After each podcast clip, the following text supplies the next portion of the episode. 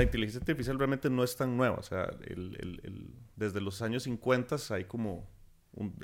se está acercando al tema, ¿verdad? Y buscando como llegar a, a este entendimiento de hacer máquinas más inteligentes. Él dice que esto, inteligencia artificial es lo más importante en lo que puede invertir tiempo la humanidad. O sea, es el invento más importante de la humanidad por encima del fuego y la electricidad. Bueno, hay algo muy interesante. GPT significa este, Transformer Generativo Preentrenado yo soy aspecto ansioso. Entonces, por ejemplo, cuando todo el mundo va a la playa y todo el mundo se está bronceando, yo no me puedo quedar ahí bronceándome porque digo, estoy perdiendo el tiempo, ¿qué están haciendo? O sea, hagamos algo con, no sé, una estructura, construyamos una civilización. No estoy diciendo que vaya a reemplazar psicólogos, pero me parecería muy interesante también que de pronto gente que estudia psicología o que trabaja en eso lo empiece a utilizar. Esta hora se nos puede salir de control y nos hace esclavos a todos. Sí, eso puede pasar. Bueno, Mae, ¿cómo estás? Mae, gracias por invitarme. De fijo, Mae, fue muy vacilón porque yo, Dino, abrí Twitter, de verdad, era como, Mae, temas de qué hablar, no sé qué eh, la gente más, un compa mío, de hecho, que trabaja en eh, machine, machine Learning en Londres, me fue el que ah, me puso como, Maya, hablen de inteligencia artificial. Sí, es el tema. Ajá. Y yo, ok, pero ¿con quién? Inmediatamente como que te taguearon y yo, ah, sí, obvio, güey. Muy bien, muy bien, sí. Mae, bueno, si querés presentarte un toque en el contexto de la inteligencia artificial y tecnología para que la gente tenga contexto de por qué estás metido en este, esta vara y hace cuánto. Eh, bueno, yo no me llamaría experto en inteligencia artificial y creo que nadie puede hacerlo en este momento, excepto la gente que realmente está como en los laboratorios haciendo los, avances. Eh, tengo 15 años de trabajar como consultor en transformación digital. Entonces, eso ha sido todo un reto eh, sobre todo más en Latinoamérica, que siento que estamos como tres años atrás en muchas tendencias. Yo diría diez, pero... En algunas cosas más, más que tres años, sí. Este, que, que, es muy normal, digamos, llegar a una empresa y que te dice, no, porque vamos a cambiar las cosas y siempre la hemos hecho igual y... Es como, bueno, sería tu que usted no apunte sus clientes en un Excel y de pronto se pierden, ¿verdad? Como empezar desde esa arquitectura de la información hasta cuestiones ya de automatización y demás. Y definitivamente metido en ese campo uno tiene que estar muy al tanto de qué cosas van avanzando, qué herramientas van cambiando. La inteligencia artificial realmente no es tan nueva. O sea, desde los años 50 hay como... se está acercando el tema, ¿verdad? Y buscando como llegar a a este entendimiento de hacer máquinas más inteligentes y en los últimos 10 años pues se proyectaba como que los avances más fuertes los íbamos a ver incluso como en el 2030, 2035. Ah, OpenAI, que es como el gran jugador en todo esto, se funda en, a, mitad de la, de la, de la década pasada y, e incluso cuando los más aparecen, todo el mundo se burla de ellos. Y es como, ah, pues, creen que van a estar buscando una inteligencia general artificial, que ahorita llegamos a qué es eso. Y a partir de noviembre del año pasado, pues se ha, puesto muy de moda, precisamente porque ChatGPT se convirtió en el software de, de mayor afiliación en, en, menor tiempo, ¿no? Llegaron como el millón de usuarios como en dos días, una cosa así. Entonces es una animalada. Lo que estamos viendo no tiene precedentes, que parte del problema de la conversación es esa, como con qué lo comparas. Hay gente que dice como, mira, es que es como el nuevo Internet, ¿verdad? Y sobre el Internet se fundaron Google y Facebook y las grandes empresas. ¿Cuáles van a ser las grandes empresas que se fundan sobre esto? Hay cosas distintas porque no es, eh, digamos, Sundar Pichai, que es el CEO de Google, él, tiene una frase que la usa por todo lado y de hecho mucha gente la agarra, incluido yo, y la pega como primera cosa en una presentación él dice que esto, inteligencia artificial es lo más importante en lo que puede invertir tiempo la humanidad. O sea, es el invento más importante de la humanidad por encima del fuego y la electricidad. Sí, man, qué, qué loco y qué... Yo creo que cuando uno, yo, o sea, no sé, yo le he seguido la vara al tema de hace rato, principalmente porque, no sé, uno es un geeksazo y ve diferentes ejemplos. Me acuerdo cuando Google, eh, hace, hace como dos años, sacó un, sacó un ejercicio donde querían ver si un tele, con una llamada por teléfono podía pasar como un soft Turing test, digamos, en el ah, sentido como de que podía como engañar a alguien haciendo una llamada a un salón de belleza, creo que era el ejemplo específico. Entonces escuchaba a la persona y verdad era como, sí, María, quiero hacer un no sé qué, y, no sabían cuál iba a ser y sacaron un concurso, creo que se ganaba, se ganaba como dos millones de dólares o algo por el estilo. Que nada mal, nada, mal nada mal, nada mal, pero pero me acuerdo de ver eso, más después me acuerdo y obviamente las implementaciones de Siri, de Alexa, que igual o sea, terribles comparado a lo que... todo, lo, que nosotros creo que todos esperábamos de Google Home y Alexa era poder, ¿verdad? Como, hágame el café. Ajá, eh, Quiero que se muevan las cortinas. Y después como, no, hay que instalar un poco de cosas y es carísimo. Y, Total. no llegamos a eso. Y yo creo que, y después di, no sé, o yo creo que todos imaginábamos como a Her de la película, como a, ¿cómo se llama? Samantha. Sí. Samantha... Scarlett Johansson. Exacto, exacto. No, pierde. Exacto. eh, tú dime, voy como siguiendo todas esas varas y en eso, eh, antes de ver la funcionalidad de ChatGPT, me di cuenta de Mid Journey. Okay. Y antes de Mid Journey, bueno, también Dali, pero prefiero Mid Journey que, que Dali sí, personalmente. es que Mid Journey es una bestialidad a la par de Dali. Exacto. Pero es porque tiene otro acercamiento también. Y, y empezamos a usarlo acá, jugando con la vara. Al principio como jugando y después ya pagué la vara y yo como, madre, no, de fijo quiero como usarlo. De hecho ya no se puede usar gratis. Bueno, hay algo muy interesante. GPT significa este, Transformer generativo preentrenado. Ok.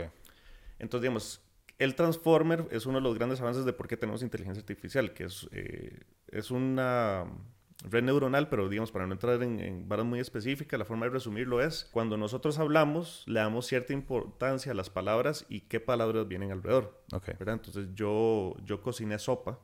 Ese orden te dice algo de la palabra sopa, ¿verdad? Eh, y quién lo hizo y demás si le das vuelta y lo hablas como Yoda, eh, de pronto para nosotros no tiene sentido, pero va a tener sentido para otras personas en otros idiomas que hablan con eh, una estructura distinta. Entonces el Transformer al final lo que hacía es como analizar eso, compararlo con miles de miles de miles de secuencias y decir, ok, ya entendí el lenguaje, ¿verdad? Entonces GPT lo que hace es, a medida que vos les pedís cosas, él hace un pronóstico estadístico sobre qué son las palabras, cuáles son las palabras que vienen después de lo que vos dijiste. Pero volviendo, devolvamos un toque a antes de ChatGPT, tal vez, para, para, para poner en contexto un poco más, porque ahorita estamos un toque metidos como en el uso de la herramienta, digamos, y qué es la herramienta, pero estábamos comenzando sobre como, digamos, el proceso de la evolución de la inteligencia artificial de cero, ¿verdad? Como de concepto.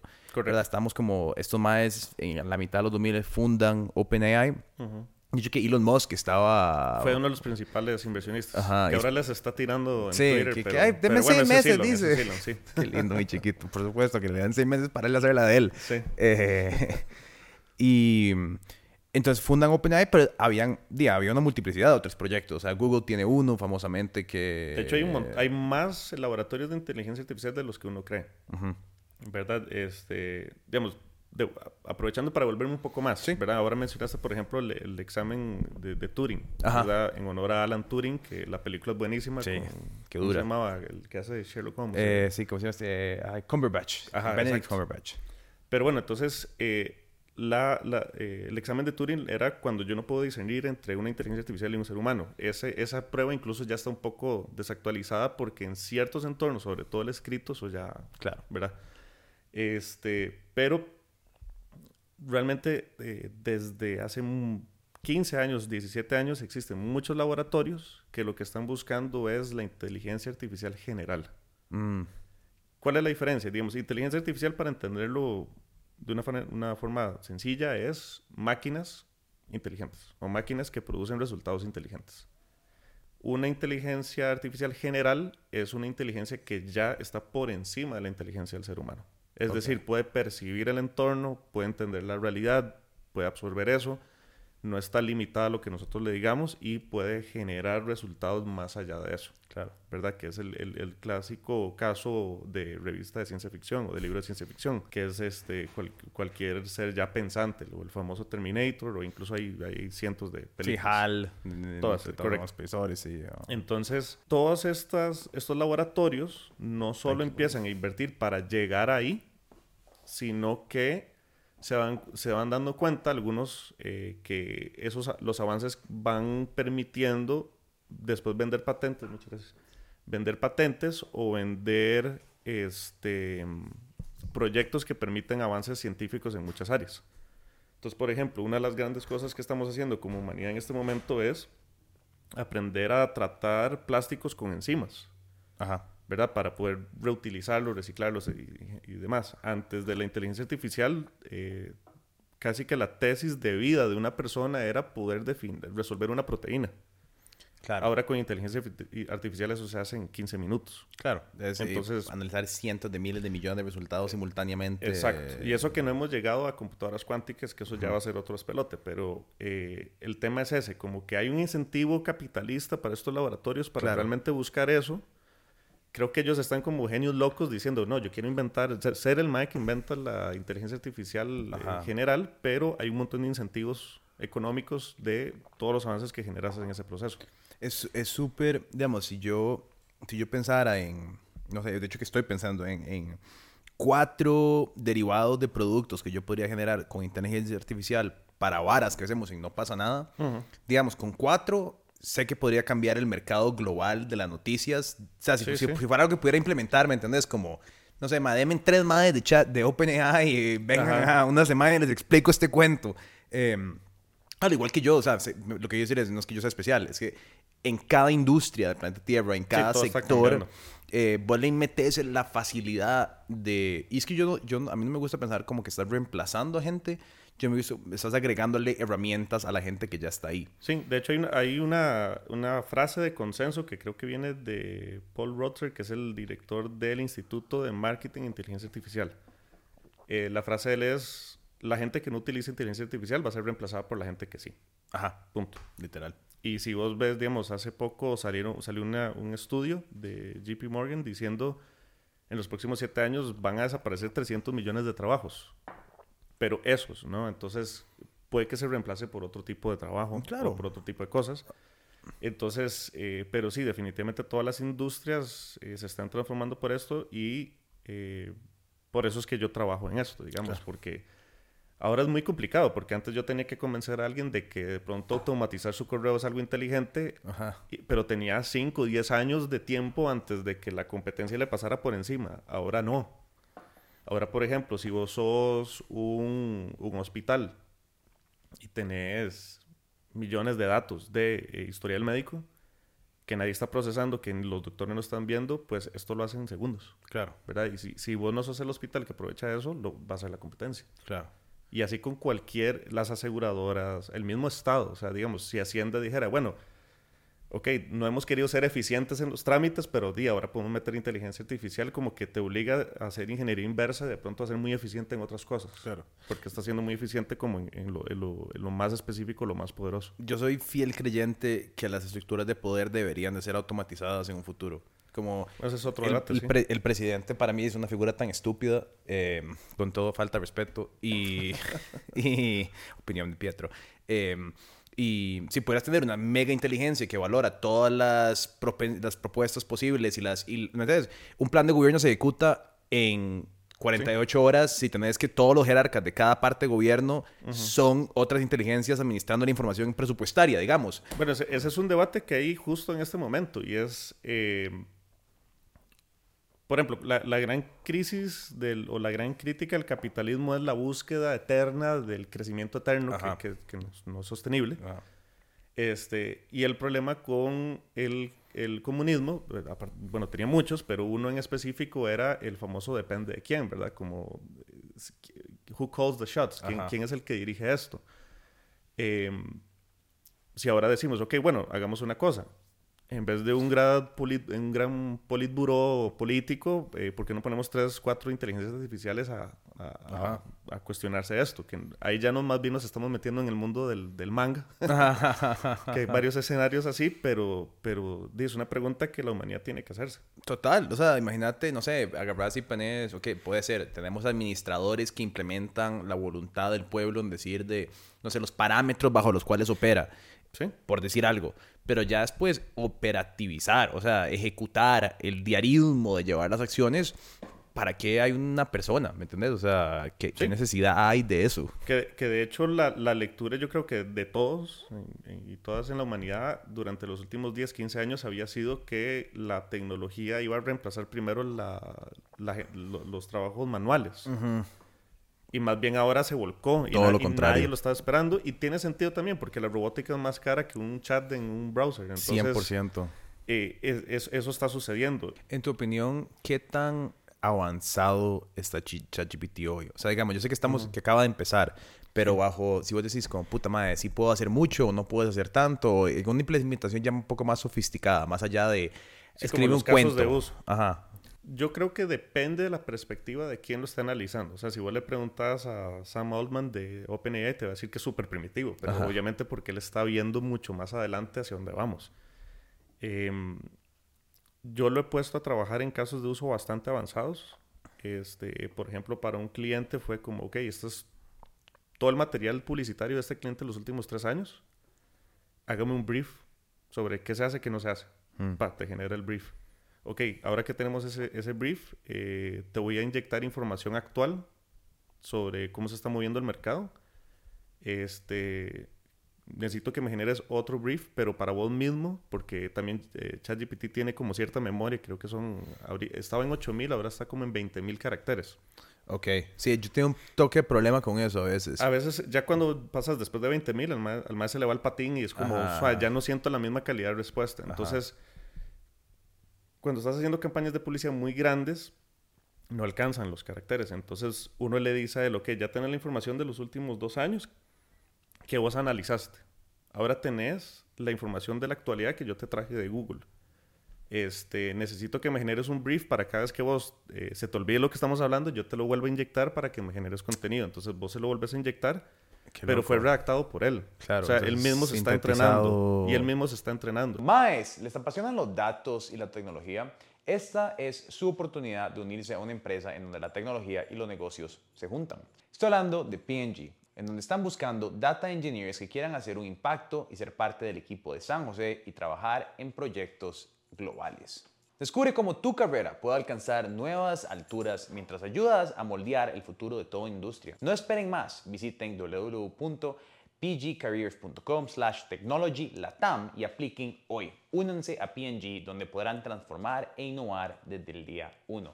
Se los decimos nosotros, PNG ha sido un gran partner de No pasa nada, hemos grabado en su campus, es una completa locura, la gente que trabaja ahí nos cuenta las fabulosas experiencias, entonces no pierdan el tiempo, entren ya y apliquen, y quien quita, tal vez se encuentran su próximo futuro. O sea, hasta donde estamos hablando, como que me voy dando cuenta de diferentes casos de uso que yo podría usar. No sé, digamos, yo no, no he logrado generar un guion bonito de no pasa nada para la vara. O sea, como que le puedo poner como una o dos cosas y la vara me tira como un prompt que tal vez use una frase, pero al final del día no he logrado como llegarle. Me acabo de dar cuenta que yo podría grabar dos años de guiones y, meterle cinco mil guiones que tenemos y decirle, ok, ahora este es Pietro. Sí. analiza la estructura, analiza la comedia, este, todo. Todo. Todavía no, no, no, logro que interprete video de YouTube también todavía. me cuesta un toque. Bueno, pero hay, hay, herramientas que sí lo pueden hacer. Ajá, o sea, como varas alternas y después sí, hay otras que se conectan. De hecho, el, creo que el caso de uso más interesante que yo he visto en los últimos meses, lo vi la semana pasada. Es que esta vara es un desastre porque yo ahorita estoy suscrito a 20 podcasts, a 10 newsletters y todos los días tengo cola como de, tengo que leer 4 horas para estar al día. Todos los fines de semana se han convertido en tazas de café y ponerse al día porque esto va muy rápido. Pero a lo que iba es que el caso de uso más interesante que vi fue que alguien dijo, ¿qué pasa si utilizamos a ChatGPT como el cerebro, pero un montón de otras herramientas como sus manos, patas, eh, pulmones y demás? Y es increíble porque agarran cosas como, ok, eh, quiero que ChatGPT agarre un video, me seleccione 10 segundos y después lo distorsione para que se vea como, no sé, como en llamas o ¿verdad? hacerle algún tipo de efecto ChatGPT no puede hacer eso, pero si hay, él le puede dar el comando a otra herramienta y el que hace esa transición por el momento es un humano. Claro. Pero entonces... Pero él te da el comando y el humano pasa y lo mete acá. copia y pega. Claro. Pero entonces esta otra herramienta hace otro tipo de proceso y después ese proceso vuelve a ChatGPT de describir los resultados y entonces lo empezás a utilizar como un cerebro. Mm. Entonces eh, ya han, han, hecho varios experimentos donde hace cosas que uno dice, esto no, no, no lo esperaban este año. Claro. Es, sí, no sé si yo pudiera grabar y darle, aquí, están las aquí está la conferencia de prensa de Chávez, madre, sintetizame esto en un brief. Hay herramientas que hacen eso ya. Pueden ya como sincronizar. Sí, podrías decirle como, eh, ¿cuál es el prompt para que esta herramienta que hace análisis de audio y de video eh, te genere un feedback que te permita generar un guion para un programa de tal tipo. Que analice los puntos de esta. Sí, entonces el análisis de la conferencia de prensa te devuelve con la información necesaria para decirle a ChatGPT, ok, ChatGPT, ahora necesito que me haga un guion tomando en cuenta el análisis que hice previo de varios episodios que hemos tenido nosotros, para que le metas comedia, le metas sarcasmo, le metas esto y lo otro. E incluso si quieres que salgan imágenes mientras estás hablando a la par, le decís, ok, deme los prompts en inglés para yo ir a mi journey y pegárselos. ¿Verdad? Entonces lo utilizas a él para que hagas brete, pero antes de eso le diste las herramientas para que la persona claro sepa ir a rescatar el café. Mae, ¿qué tan, qué tan, con, has jugado mucho con los APIs de la vara, como para, ¿qué tan personalizable es en este momento? O sea, full. 100%. 100%. Sí, hay, hay dos, ahorita hay tres grandes temas. El API, los famosos plugins, y después lo que te iba a mencionar ahora de las demás inteligencias, inteligencias artificiales. Por ejemplo, hay un laboratorio que se llama Assembly que tiene, siempre me acuerdo, John Claude, Claude se llama. Este, Claude es una inteligencia artificial. Ok. Que es muchísimo más rápida que GPT-4. No procesa tan bien, pero muchísimo más rápida. Eh, y que está abierta. Entonces, eh, a través de la API. Entonces, y no tiene límite. Hmm. Entonces, yo puedo, con Claude, pagando obviamente la API, eh, conectarlo a una base de datos de mi negocio. Sea cual sea el negocio. ¿Verdad? Si yo soy un exportador, un gran exportador, o si soy la Dos Pinos, o si soy eh, no sé, alguna empresa de, un bufete de derecho internacional, ¿verdad? Cualquier, cualquier tipo de negocio, yo puedo agarrarlo y meterle toda la información que yo tengo y que ese API se vuelva un experto sobre mi empresa. Mm. Entonces le puedo decir, mira, necesito un análisis financiero, ¿dónde puedo invertir? ¿Dónde puedo recortar? Eh, y lo empezás a usar como un segundo gerente claro. que toma decisiones. Entonces, eso lo puedes hacer hoy. Hoy ya se puede hacer eso. Y para, para, para meter la información, eso es un proceso 100% manual todavía, como para... No necesariamente, porque, o sea, el, el, el, cómo diseñar esto, hasta cierto punto incluso puede ser manual. También le puedes pedir ayuda a la herramienta, como diseñarme una arquitectura de información. claro, claro, obviamente. Qué estupidez. Sí, sí, es una caballada. De hecho, el, ahorita llegó un tema importante de los, de los APIs, pero entonces vos podés incluso comprar eh, Stanford hace poco liberó un open source basado en el Lama de, de, Meta, que vos puedes descargarlo, instalarlo en tu compu, lo entrenas en 5 horas y ya tienes un, un ChatGPT 3.5 en tu compu, entrenado en, en, lenguaje. Y le decís, ok, usted ya sabe de lenguaje, pero no me interesa eso. Aprenda sobre mi empresa o sobre mi negocio. Nice no sé, vendo tiquetes aéreos. Ajá. Ok, quiero que se aprenda eso. Y quiero que tenga conexión en vivo al sistema y me diga cómo puedo hacer más eficiente los vuelos o, a qué precios debería venderlos. O sea, todo eso lo puedes hacer ya. Hoy en día se puede hacer eso. Eh, una, eh, yo ahorita, hace poco firmé un, acuerdo con unos compas, que son es una empresa que se llama SolarPunk, que diseñan, eh, hacen software muy avanzado, muy tuanis. Entonces dijimos, bueno, vamos a hacer un prototipo uno por mes. Ahorita estamos trabajando eh, en uno que tiene que ver con, eh, con el ámbito legal. Entonces vos vas a poder llegar y decir, este, tengo tal problema. Y te va a decir, ah, ok, los artículos de toda la legislación nacional que aplican son estos y, usted requiere tal y tal y tal tipo de abogado. Claro. Pero para eso tenés que alimentarle toda la legislación, claro. la normativa y la jurisprudencia nacional.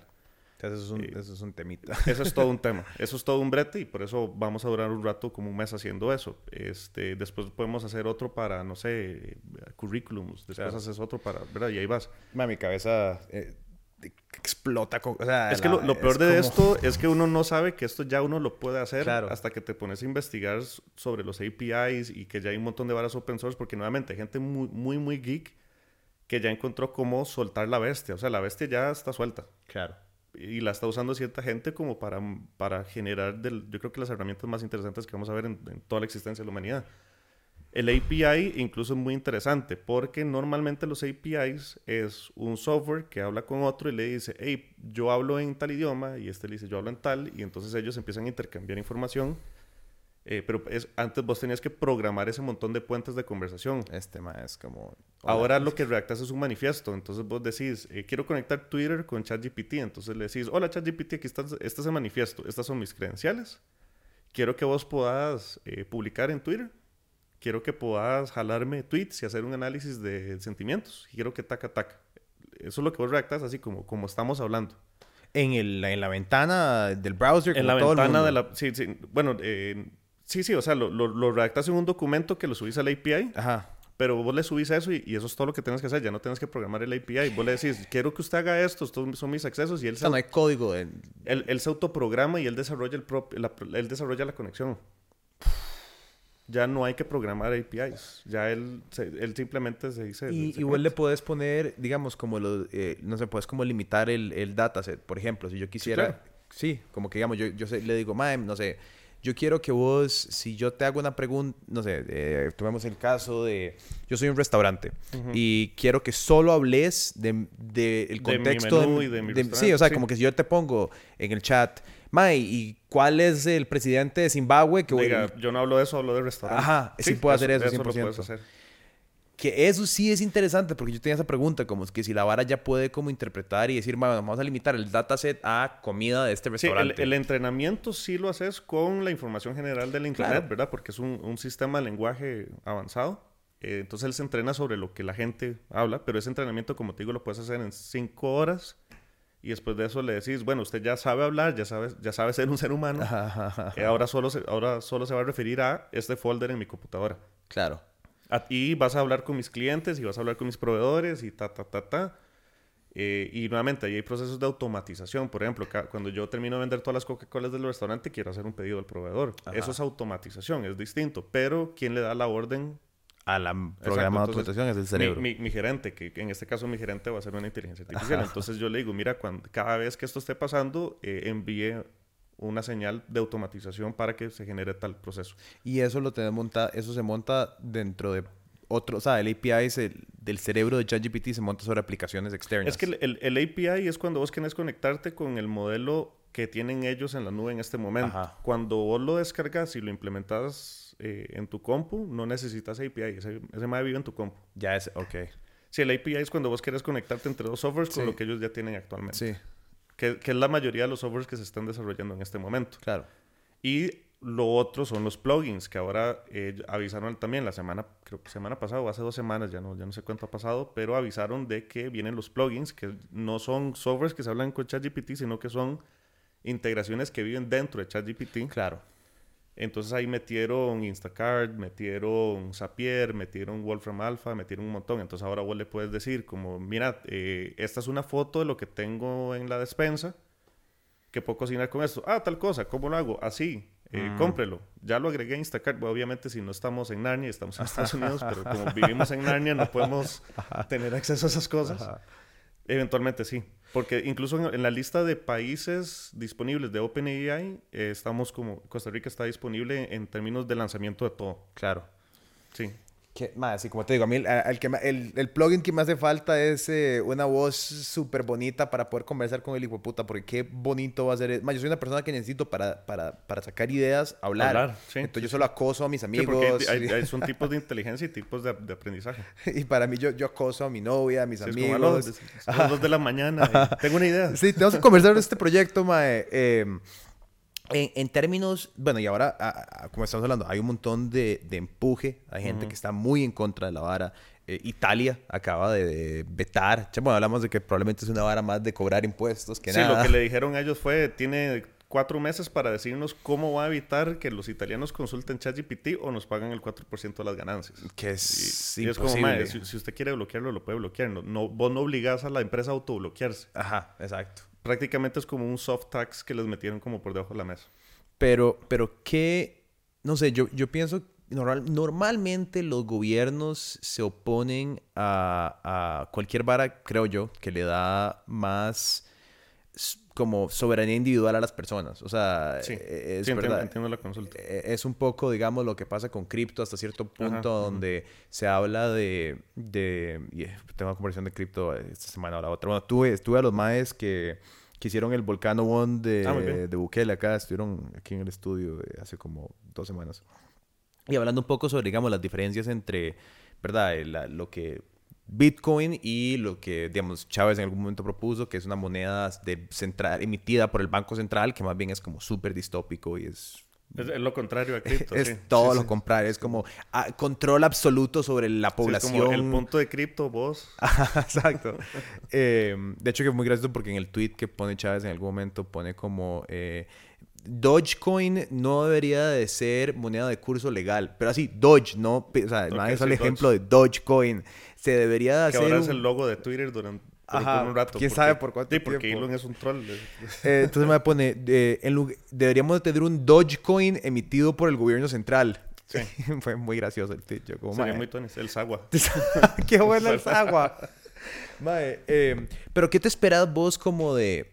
O sea, o te ha tocado ya ver ejemplos de rechazo como de no, ma, esto es, esto es, esto no sé, esto no lo podemos dar a la gente. Conmigo directamente no. Pero hasta, hasta pero- que hayas visto. Pero sí he visto los ataques que, se- por ejemplo, el, todo el sector republicano gringo está atacando OpenAI diciendo, no, necesitamos un chat GPT conservador. Y es como, yo creo que lo que usted quiere es quitarle la parte de inteligencia a, a la herramienta. Este, ¿Por qué? Porque di, lo que sale en Twitter, a, ver, si nosotros usamos el mismo prompt mil veces eh, y el número uno es el, el, mejor resultado y el mil es el peor, lo que llega a Twitter normalmente es el mil. Claro. Aunque el promedio de las personas están recibiendo el, que está en el 500, ¿no? Entonces, eh, habrá un montón de personas que le están preguntando como por qué la Tierra es plana y, eh, ChatGPT 999 eh, veces está, está, diciendo la teoría o la, la, teoría de la conspiración de que la Tierra es plana dice esto, esto, esto. Y esos son los argumentos y se debate de tal forma. O sea, él siempre te va a dar, él se está haciendo cada vez más bueno en darte tonalidades. Claro. Que la palabra en inglés de hecho no tiene traducción. En inglés se le dice nuance. Mm, y se traduce como tonalidad, pero como que él te dice, estas son todas las posiciones, no le voy a dar la razón, esta es toda la información que usted tiene que tener para poder informarse. Y a partir de eso hacer la persona que usted quiera ser, independientemente si eso es un imbécil absoluto o, lo que quiera. Entonces, eh, hay muchos escenarios donde hay gente de, de, extrema derecha o los republicanos o verdad gente incluso xenofóbica que le pregunta a ChatGPT cosas y donde no te responde de manera ultra mega conservadora se enojan. Claro y te dicen, claro, aquí está influyendo porque son un montón de más hippies de Silicon Valley. Entonces se está dando esa conversación. Creo que la posición de varios de estos conglomerados es que eventualmente cada uno va a tener su versión de eh, limitantes o como, como vos como persona eventualmente vas a tener un reflejo mm. en la inteligencia artificial como hoy en día tenés un reflejo en el algoritmo. Claro. ¿verdad? Hay gente que abre Instagram y empiezas a bajar y hay perritos y hay gente que bajas el Instagram y dices, ok, no sé, ni quiero comentar al respecto. Existen ambos mundos. Eso mismo va a pasar con el tema de inteligencia artificial. Va, al final va a ser un reflejo de vos, de quién sos vos. Claro. ¿Verdad? A menos, a menos de que lleguemos a ese punto como una inteligencia artificial general en cual... Que tome control de todo. Exacto. o, que, o que desarrolles, entre comillas, su propia personalidad, ¿no?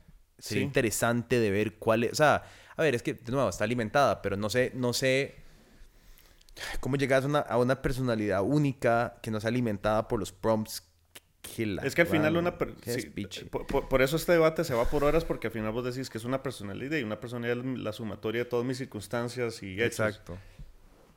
Nada más que esta, gran personalidad va a tener toda la información del mundo. Exacto. Entonces, ¿qué personalidad desarrolla algo de Dios? O sea, sí, sí, sí, ¿verdad? ¿Cuál es la personalidad de Dios?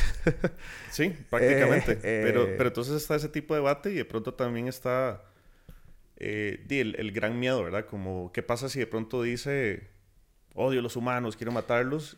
Yo soy más de la teoría de de que, por ejemplo, uno no mata hormigas, pero si ocupas construir una carretera le vas a pasar por encima un montón de hormigueros. Entonces, yo, espero, yo, yo, creería que se comportaría de esa manera. Espero que no lleguemos a que se comporte de esa manera, sino que más bien sea como una herramienta. Claro. Eh, sí, yo creo que, yo creo que la, hasta esto mismo lo he pensado mucho sobre la, y ya me estoy desviando un toque, pero el mismo Stephen Hawking cuando, cuando presenta el miedo que tiene él a mandar vías al, al, espacio porque pueden llegar aliens y nos van a conquistar. Como... Yo digo, madre, eso es poniendo bajo presunción de que todos los seres del universo son igual de violentos que nosotros. Sí, iguales de patanes. Ajá, exacto. Ah, mira, había, no sabíamos que había la Tierra y que había gente que dejarla destruir. Exacto, porque como que es tan intrínseco en nuestro sistema de evolucionario la violencia y colonizar y todo que decimos, bueno, puta, entonces por ende, si algo más evoluciona, tiene que ser colonizador de mierda. Bueno, ahora que hablas, digamos, de exploración espacial, es muy probable que el primer ser humano que llegue, no a Marte, a Marte puede, creo que sí va a llegar un ser humano como orgánico, pero el primer ser humano que llegue a otra galaxia va a ser una inteligencia artificial. Claro. Que en ese momento puede que llegamos a considerarla como en par con nosotros porque es una expresión del ser humano. Claro. Hay como una... Claro. Hay un argumento que a mí me parece muy interesante y de hecho lo, lo, lo utilicé para un proyecto que estábamos desarrollando con la UNED de... ¿Qué pasa si vos tenés que rediseñar una universidad hoy? Mm. ¿Verdad? Eh, y, esto es muy importante porque nosotros ahorita estamos a punto de entrar a la revolución de inteligencia artificial y nos seguimos educando como educábamos a los seres humanos para la revolución industrial, que es hace dos, tres revoluciones. Claro. Entonces, como realmente estamos haciendo educación inteligente, no, no estamos haciendo educación inteligente. Eh, pero ahí la pregunta es, si vos inventas una universidad hoy en día, no va a tener eh, fechas de matrícula, porque toda la información está ahí. Mm. no tenés costos porque todo está en línea. Y empezás a eliminarte de pronto decís, bueno, di, eh, ¿por qué ocupamos en Costa Rica cuatro o cinco universidades públicas? Podemos tener una universidad, una universidad que le dé Claro. educación a todo el mundo y además, ¿por, por qué carreras limitadas? Yo quiero estudiar el resto de mi vida. Claro. Sí. Y yo no quiero ser de- de abogado, quiero ser, no, quiero saber sobre derecho internacional para también meterle un poquito de esto y un poquito de lo otro y de pronto, ¿verdad?, empezás a formar gente. Entonces, la, la forma en que nos estamos educando no nos está preparando para un mundo donde nuestras herramientas van a ser más inteligentes que nosotros. Claro. Y si al final vos ves que cuando nosotros en la prehistoria empezamos a... ¿Por qué empezamos a dibujar y por qué empezamos a crear cuentos? Porque la información genética que guardábamos llegó a su tope. Entonces ya no podemos transferir genéticamente a la siguiente generación toda la información que queríamos. Teníamos que sacarla del cuerpo. Por lo tanto, la información, los libros, las escrituras, eh, todo lo que hacemos nosotros, el Internet, hasta cierto punto es un derecho biológico universal que no deberían negársele a nadie. Entonces, la Internet es la máxima expresión de eso. Entonces, la inteligencia artificial es como si tuviéramos un ADN externo. Total. Bueno, y que, que puede llegar a ser eh, eh, interno en, en algún También, proceso sí, eh, ya- no, no ya tan más- lejano. Ya más cyborg, sí. Eh, pero, pero sí, ma, yo creo que tienes toda la razón. O sea, y creo que el rechazo a eso, y la razón por la que es un debate, es porque la forma en la que hemos estructurado nuestra sociedad es completamente en contra de eso. O sea, en este momento Sí. vos decís, no sé, por ejemplo, el, el tener un abogado es una persona que vos contratás bajo la presunción de que tiene cierto criterio desarrollado bajo Cierto cierta conocimiento, experiencia. únicamente con exclusividad de naturaleza por la vara, pero si ahora decís, bueno, no sé, vos podés adquirir esa información a nivel de detalle mejor que cualquier universidad nacional, eh, dándole información, ¿verdad? Eh, O con un mejor analista, una persona que tiene más casos de uso. Exacto, exacto. Eh, con todos los casos de uso. Todos los casos de Todos uso los casos de uso. Sí, todos los, es- es- ha estado presente en todas el- las el- cortes. es el abogado perfecto. sí. Exacto. Eh, a eso va a existir mucho rechazo las personas que dependen de la exclusividad de su profesión o su intelecto o su vara, ¿verdad? Correcto. Yo, yo creo que aquí lo que juega es poder ser maleable a la tecnología. Sí, y además entender necesidades que no van a desaparecer, porque por ejemplo, ¿por qué existe un notario? Un notario al final es una persona que tiene un papel que dice, está la verdad acordada. Ajá. Cuando hay debate, esta es, la acordamos hace tres años, acuérdense, todos firmamos. Eso es un notario. Sí. Ahora Entonces- eso es el blockchain. Sí, correcto, pero entonces siempre tiene que haber alguien que Sí, sí, valide sí, sí. eso o eh, vas a tener también, por ejemplo, un montón de funciones donde si vos recibes un servicio con inteligencia artificial y algo sale más, vos tenés que tener el derecho a poder demandar a alguien. Mm. Tiene que haber una persona responsable. Claro. No puede ser como, ah, no, el, el gran Dios todopoderoso tecnológico, de la cagó. Sorry. Perdiste un brazo. O sea, no, la- eso no se vale. Entonces, eh, la, el accountability, ¿verdad? Sobre cómo se utilizan estas herramientas es algo que va a generar también muchísimo empleo. Claro. ¿Qué pasa? A mí me gusta mucho el mundo distópico de Star Trek porque ahí desaparece la economía completamente. Y, pero te, pongo un caso muy interesante. ¿Qué pasa si esta herramienta, estas herramientas empiezan a crecer y nos empiezan a ayudar a ser tan eficientes que podemos este, atender toda la demanda mundial de todo? ¿Verdad? Entonces es como, ok, pero entonces ya no necesito tener muchos oferentes. No, ya, ya estamos cubriendo todas las demandas. Si eso llegase a pasar, eso distorsiona el concepto de trabajo, que incluso era la crítica marxista sobre el capitalismo, de que el valor tiene trabajo. Es como, más, ya todo el mundo tiene sus necesidades satisfechas, la nueva generación que, que, viene no piensa en escasez, no piensa en que tengo que quitarle al otro, no piensa en que necesito tres Play 5, dicen necesito uno, necesito simplemente comer o lo que sea. Tiene sus necesidades capitalistas satisfechas, este, no piensa en escasez. Entonces, si llegamos a ese punto, ahí es donde se cuestiona como necesitamos realmente un ingreso económico universal o necesitamos simplemente dejar de pensar en dinero, Mm. ¿verdad? Eh, Yo, yo creo que la conversación de la inteligencia artificial no solo es un tema de empleabilidad, de qué es lo que va a pasar con, con la transformación de los trabajos, sino cómo va a transformar esto la sociedad en general. Sí. Porque al final lo que nosotros, y, y ya se ha demostrado, hace cuatro años pensamos que se iba a volar primero los trabajos manuales. Claramente no la tenemos clara. Sí.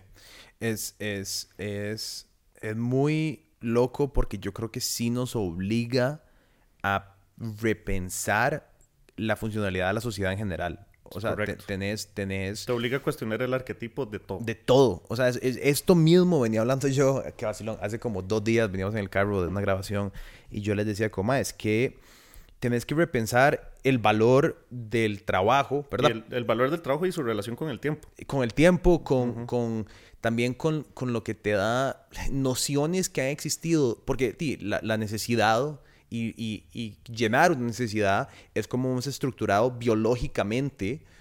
toda, porque hay escasez. Porque hay escasez. Eh, toda nuestra sociedad desde siempre, o sea, nunca ha existido un sistema en el cual la escasez no sea un tema el, el, mejor ejemplo que tocamos en la casa es la piñata. Ajá. O sea, alguien pone una... De hecho, hacemos una pregunta cuando llegan invitados y es como, ¿qué hace usted cuando cae la piñata? Y todo el mundo sí tiene sus técnicas. Hay gente que agarra, hay gente que vuela codazos, hay gente que se pone a llorar para dar lástima y recibir los confites. El punto es que vamos, vamos hacia un mundo, ojalá que no sea Skynet, pero vamos hacia un mundo donde se revienta la piñata y todo el mundo dice, pero...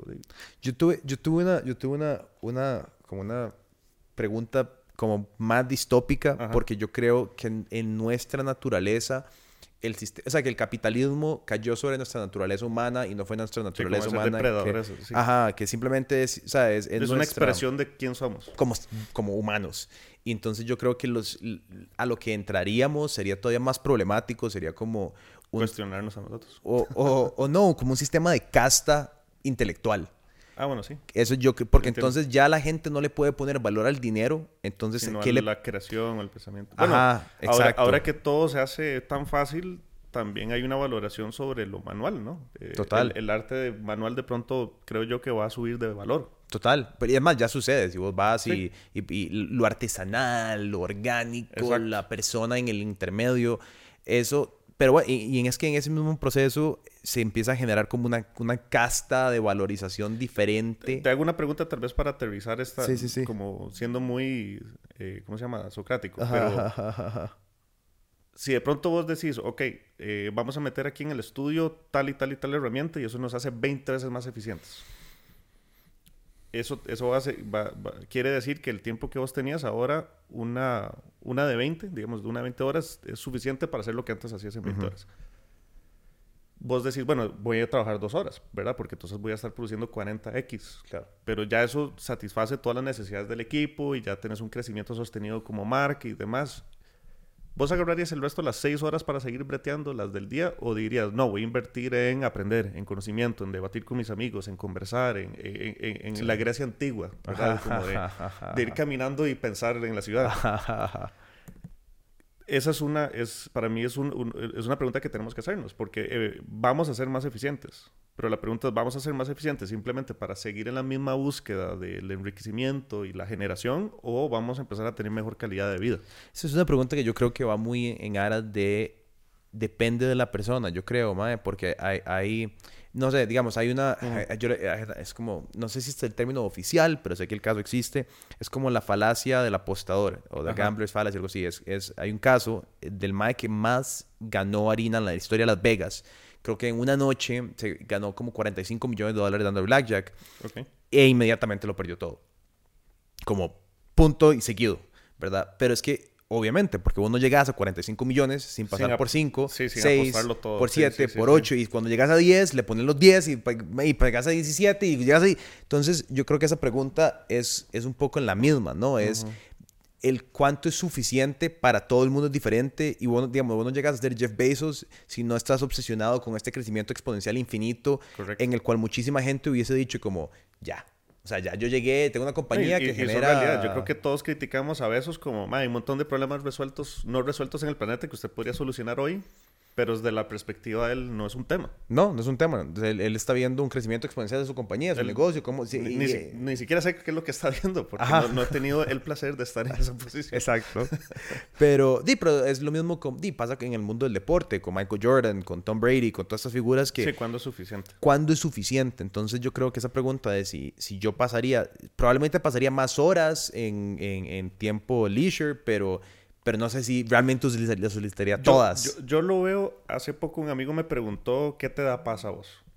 Y yo le dije, bueno, mucha paz no estar pensando en pagar facturas, en no pagar el alquiler, no pagar esto y lo otro. Eso me da mucha paz. Y me dice, ok, pero entonces, ¿qué disfrutas? Y yo le dije, yo no puedo estar yo soy aspecto ansioso. Entonces, por ejemplo, cuando todo el mundo va a la playa y todo el mundo se está bronceando, yo no me puedo quedar ahí bronceándome porque digo, estoy perdiendo el tiempo que están haciendo. O sea, hagamos algo con, no sé, una estructura, construyamos una civilización. Entonces, yo soy como. Igualito. No puedo estar quieto. Entonces, pero yo disfruto mucho hacer. Entonces, digamos, tener este tipo de conversaciones, inventarme un proyecto y demás. Yo sería sumamente feliz si yo puedo resolver mi parte económica, que es la que me estresa, digamos, como el, el, el, sobrevivir, ¿verdad? Como tener la parte médica, la parte de salud, tener la, la, pirámide de, necesidades resuelta y dedicar el resto del tiempo a seguir trabajando, pero no estoy trabajando por sobrevivir, estoy trabajando simplemente porque soy una persona inquieta. Claro, por desarrollar algo, porque es interesante, porque está resolviendo un problema. Correcto, que yo creo que por esto esta gente de OpenAI es muy eficiente.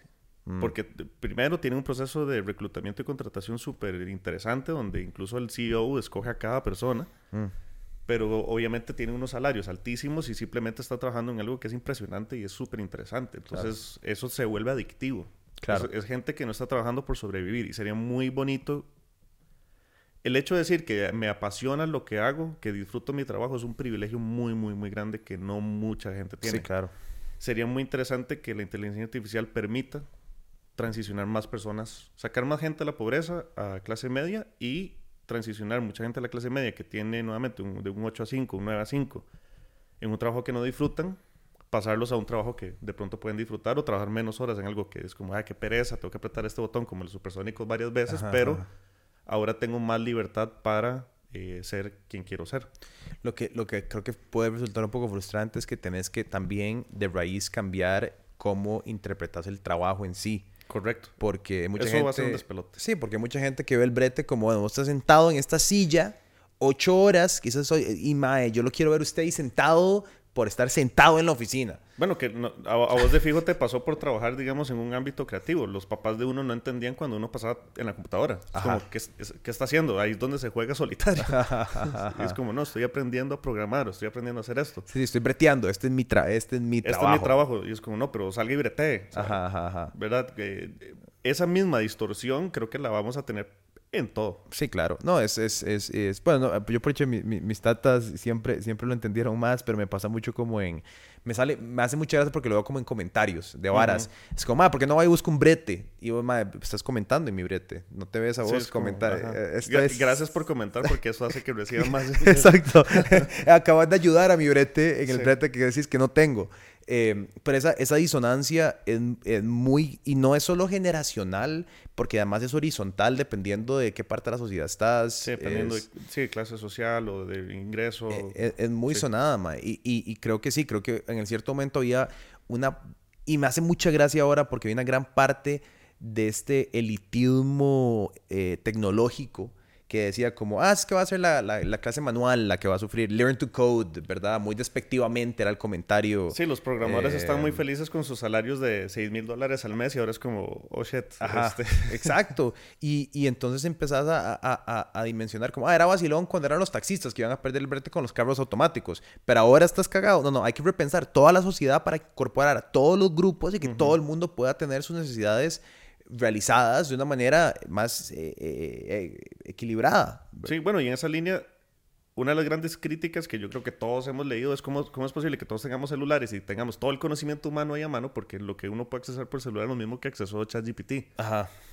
Pero uno dice, no, voy a ver gatos. Ajá, o no, no sé, y, eso, eso pasa. Eh, creo que ese tipo de tecnologías incluso son más democráticas y, y, van a permitir un acceso más universal a un montón de personas que el mismo sistema las bombardea de forma que no pueden aprovechar el acceso que tienen. Claro, porque te lo sintetiza y te lo pone en términos tuyos, ¿verdad? Porque si yo agarro y digo, ma, yo ocupo hacer una investigación de, no sé, el caso de Richard Nixon y Watergate.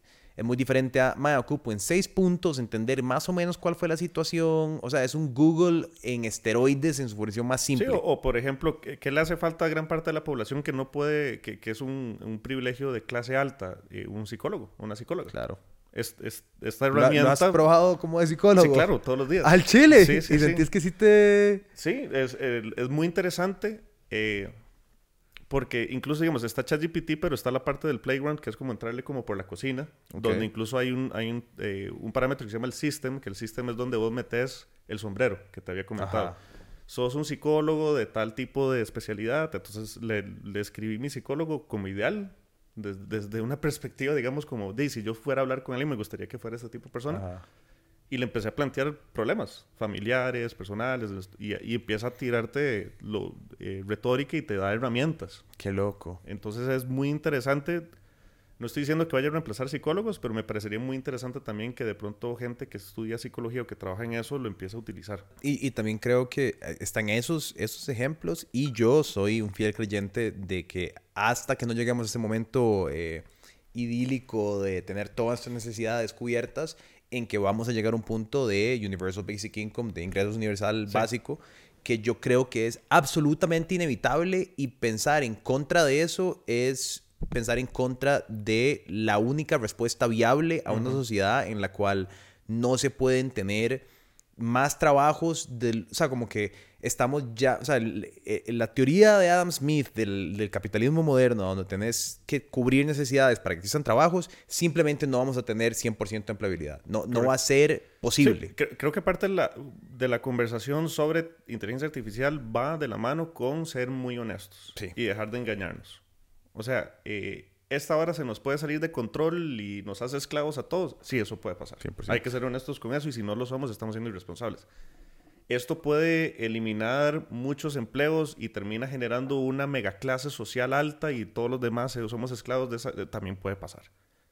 Entonces, estas conversaciones hay que tenerlas sin miedo, sin obviarlas, porque mucho también de lo que hacemos es como ignorar de que el problema está ahí, y eso es también muy a la tica, nos, nos encanta ignorar que el problema está ahí, Dios guarde ir a manifestarse en contra del problema. este, o qué feo la gente que habla en contra del problema, ¿verdad? es, el, legítimo caso, por ejemplo, de la persona que se parquea en línea amarilla a 25 metros de un hospital, que dice, es que aquí no, no, estoy afectando a nadie. Sí, pero vas a afectarlo cuando pase una ambulancia. Exacto. Pero entonces, digamos, ese tipo de realidades es muy, es, creo que es hora de empezar a tener esas conversaciones y lamentablemente a nosotros como costarricenses nos cuesta mucho tener conversaciones incómodas. Sí. Estamos programados para no tenerlas tenemos que tenerlas. Y, y, no es como que tenemos cinco años para adaptarnos al resto del mundo. No, tenemos un año para empezar a tener conversaciones. Meses. Meses para tener conversaciones incómodas. Porque los despidos en Amazon vienen, los despidos en Intel vienen. No, es que vienen, ya llegaron. sí, ya, varios han dado, sí, correcto. Y vienen muchísimos más. Y en, ese, y en ese plazo hay que buscar soluciones muy rápidas sobre qué vamos a hacer. Y es, y es que hay que, hay, como te digo, hay que pensar en qué qué es valor, ¿verdad? Porque, no sé, yo, yo al que he escuchado mucho hablar de, de ingreso básico universal es Andrew, este man Andrew Yang en Estados Unidos. Y para mí... Bueno, Sam Altman, de hecho, eh, va a sacar un... Eh, OpenAI está haciendo la mayor inversión que está haciendo cualquier otra empresa sobre ese tema y va a salir en noviembre. A Chile. Es que para mí es, bueno, para, para dar contexto, El, el, el, ingreso básico universal es una, es una idea en la cual el Estado le da a toda o a parte de la población un ingreso por existir. una bonificación, un salario, un salario mínimo eh, eh, eh, para que vos seas Simplemente, no, a cambio de nada. en, el entendido que estas empresas de tecnología están absorbiendo tanta riqueza que lo que hacen es meterles un impuesto más fuerte para repartirlo. Ahí está. Que algunos gringos llamarían como que es un socialismo, pero sí, hasta cierto punto lo es. Y sí lo es, o sea, hasta cierto punto lo es. Yo creo que y entonces, originalmente, cuando esta discusión se tuvo o se tiene, se trata sobre como que es, un, es una vara un poco utópica donde la gente va a poder explorar las artes y la poesía y por él, ¿verdad? Como que ah, yo creo que estamos muy lejos de esa realidad. Yo lo veo más... no todo el mundo le va a gustar eso. Exacto. Eh, yo lo veo más como la una realidad en la cual eh, el mundo al que vamos necesita una hiper enfoque y una hiper especialización en muchísimos temas en los cuales mucha gente no va a poder y mucha gente además no va a querer. Sí, que, que también es otra vara que yo creo que hay que aceptar y, y, desprenderse un poco de, de, este odio a que alguien tenga algo por, por nada, entre comillas. Porque la manera que lo explica Andrew Young a mí me fascina y estoy muy de acuerdo es si esta persona se quiere quedar en, no sé, en Estados Unidos son dos mil dólares lo que han hablado, que aquí sería muchísima harina, pero bueno, en Si quiere quedarse ahí con eso, es su decisión. De ahí, pero ¿cuánta gente va a querer quedarse ahí? Sí. Y, mu- pero va a haber una gente que va a decir, no, yo quiero ganarme 15 mil dólares mensuales, fabuloso. Entonces vos vas y te especializás y ahí está la, la oferta de oportunidad. El capitalismo sigue funcionando. Lo que eliminamos es una clase de miseria que no puede subsistir sin trabajo. Correcto. Y, y, eh, y ahí donde yo creo que es, está ese punto, digamos, de decir, no estamos eliminando la competencia, ni estamos eliminando vos, puedes eh, ser excelente en algo. No, estamos siendo 10 veces o más de 10 veces más eficientes, por lo tanto tenemos más recursos, por lo tanto lo podemos repartir. Exacto. Y si alguien quiere sentarse en la choda todo el día, dime, De- dele. dele, fabuloso. O sea, qué, qué dicha, más bien, que, que, que vos te sentás lo suficientemente lleno, haciendo nada para, para No, y, poder... más- y eso sería una mejora en calidad de vida para muchísima gente incluso. para muchísima gente. Entonces ahí puedes, y, lo que decís vos, ¿qué es lo que te estresa a vos? Dima, creo que nos estresa a todos, ¿no? El, el pagar la cuenta al final del mes. Si ya después de eso querés con el 20% de tu, de tu subsidio eh, abrir una panadería, Sí. de ahí, fabuloso. Y, pero no, no te vas a morir. O incluso para el 70% de la población nacional salir de deuda. ¿Verdad? Que ya, ya solo eso es, es- es un gran tema. O sea, el Costa- Total. en Costa Rica estamos muy endeudados. Todos, hasta las tetas, Sí, yo exacto. incluido. Entonces, entonces lo- lograr salir de eso simplemente sería un gran avance. Pero, pero como lo, vos lo decís, no solo hay que tener esas conversaciones de cómo se distribuye la riqueza, porque estamos siendo más eficientes, eh, sino qué tipo de política pública estamos implementando utilizando estas herramientas. Total. Porque- por eso es que el Estado tiene que participar, no es simplemente como que las empresas, eh, digamos, después de esta entrevista, pues no sé, que me llame un empresario y me diga, mira, te vi ahí, quiero ¿verdad? implementar algo. O sea, sí, muy bonito todo eso, pero ¿qué está pasando con el Estado? Porque al final ese es el contrato social de todos. Y desgraciadamente Costa Rica es un país donde el Estado es el último. Siempre es el último. Sí, sí. siempre es el último, siempre está detrás y nunca, nunca presenta el primer proyecto que impulsa. ¿Me entiendes? Qué bonito sería, no sé, que mañana saliera mi chiquito en la conferencia de prensa diciendo, eh, madre, tenemos un tutorial de cómo usar ChatGPT ya disponible en casa presidencial. Ajá. Sí. Eh, y una vara súper básica, mae, esto es ChatGPT, te metes y pones un prompt y lo que hicimos nosotros acá más o menos, como un Sí. mini explainer, pero reducido a, a cinco minutos, puedes entenderlo. Incluso que le sirva a ellos. ¿Cómo ut- util- eh, meta tal prompt para poder, de- eh, le va a hacer la declaración de renta? Ajá. Sup- ¿Me entendés? sí. Varas súper sencillas que se pueden implementar mañana, pero, pero de nuevo, mi preocupación con todas estas innovaciones es que eliminas la necesidad de tener al, al- al maestro, al, al genio, y le quitas autoría a lo que sea que sucede y viene de. Porque Sí. si de un momento a otro el plan de cómo balancear la caja lo hizo ChatGPT y no lo hizo Chávez, güey puta, van a despedir a ChatGPT como despidieron a Álvaro Ramos. O sea, ¿me entendés? Eh, hay, hay todo un tema como de, de ego que no solo Chávez, lo digo cualquier político que estaría de presidente eh, o de diputado o lo que sea, hay todo un tema de ego en política que es muy difícil de, de No, y, justificar y, y- y manejar. es un juego electoral, que de hecho este año es preelectoral a nivel municipal y va a Ajá. ser... eh, estaba escuchando, no me acuerdo quién era, que decía, también vienen las elecciones gringas y él dice, ahora con estas herramientas yo, yo quiero desconectarme seis meses, no saber qué pasa en, ese, en esa cochinada. Ajá, ajá, ajá, Porque ajá. la parte electoral va a ser muy sucia. Sí, claro. O sea, todas estas herramientas implementadas en generar mensajes, artes, ataques, lectura de, de sentimientos, o sea, va a ser una cuestión Claro. complicada. No sé, yo, eh, digamos, yo pensaría que ya podría estar como el, es que, el diputado GPT. O sea, no, no literalmente, pero, pero que un diputado dijera como, "Mae, yo me voy a apoyar. Bueno, hay un proyecto de la, eh, de la Embajada Española eh, con, a nivel de cooperación internacional que van a crear un candidato ficticio para la munici- las municipales de San José. Creo que el programa se llama como me puedes copiar, pero no me puedes votar. Ah, Entonces la idea es que le copien ideas, porque va, va- va a ser un pequeño think tank. De hecho, yo estoy metido ahí pues, con varios proyectos de San José.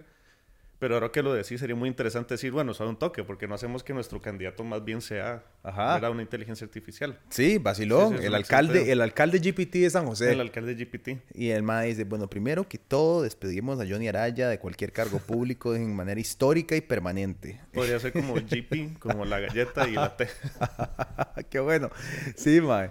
Pero ese tipo de varas, de nuevo, y yo creo que, y, y no lo digo solo en el sector público, creo que en todas las empresas y en todas las varas donde existe un ego, va a haber un problema de dejar ir la rienda un poquito, de decir, yo no soy el maestro, ahora el maestro es alguien Sí, más o que, que, yo. o que llegue un mando medio con una gran idea y dice, no, no lo voy a dejar, po-", o sea, le, ro- le roba la idea, además. Hay que- creo que hay que ser más democráticos. O sea, como para... para ir aterrizando algunos conceptos, me parece que hay que ver esto sin miedo. Sí. No, tal vez verlo con miedo, ¿verdad? Pero con, responsabilidad. Con, miedo saludable, con cierta responsabilidad, pero también con un sentido de urgencia. Sí. ¿Verdad? Porque también, hablemos a nivel país, Costa Rica está súper bien posicionado, somos un país eh, sin ejército, somos un país con mucho avance social, somos un país que es ejemplo a nivel ecológico. Obviamente uno aquí ve más el, tronco en el ojo que... Pero desde afuera nos ven muy bien, comparativamente estamos muy bien. Pero este es un país que si logra ponerse de acuerdo en los grandes relatos, que, es algo que perdimos hace mucho, o sea, hace mucho Costa Rica no tiene este grandes relatos. Y yo te digo, ¿hacia dónde vamos? Pues, lo mismo que te voy a responder yo, no tengo ni puta idea. Pero si logramos recuperar esos grandes relatos, de la mano de un montón de herramientas que hacen que todo sea más sencillo, que logremos llegar a consenso más rápido e incluso bajarle como, como eh, Sam, Altman decía, eh, Twitter es muy estridente y ChatGPT más bien, ¿verdad? Trata como de dialogar y consensuar y demás. Entonces el maestro decía, bueno, seamos más como ChatGPT que como Twitter, pero si como sociedad nos empezamos a poner un poquito de acuerdo, creo que podemos avanzar muchísimo en todos los ámbitos que existen y ser un ejemplo en el mundo no solo a nivel social, sino a nivel ético sobre cómo tenemos que dirigir esta conversación. Porque uno habla mucho de que Google, OpenAI, Microsoft son corporaciones, pero Costa Rica, dentro del famoso concierto de las naciones, realmente tiene mucho que decir. Mm. El problema es que nosotros no nos vemos como que nos vemos allá atrás con el triángulo en vez de ser el primer violín, ¿verdad? No, no, nos vemos así. Cuando hablamos de potencia mundial estamos hablando de cuánta birra tomamos, pero no nos estamos poniendo el sombrero, no nos estamos creyendo que realmente podemos ser una potencia mundial a nivel de ética o a nivel de la filosofía atrás de, esto que va a pasar en los próximos años. Totalmente. Bueno, Dima, muchísimas gracias. Ya se nos va a acabar literalmente la memoria. Dima, eh, em, nada más, ¿algún proyecto o algo que quieras que la gente busque, vea, conozca? Ahorita estoy más enfocado en, eh, bueno, voy a relanzar la, la marca personal pero estoy muy enfocado en generar una plataforma de líderes eh, en el tema. Ok.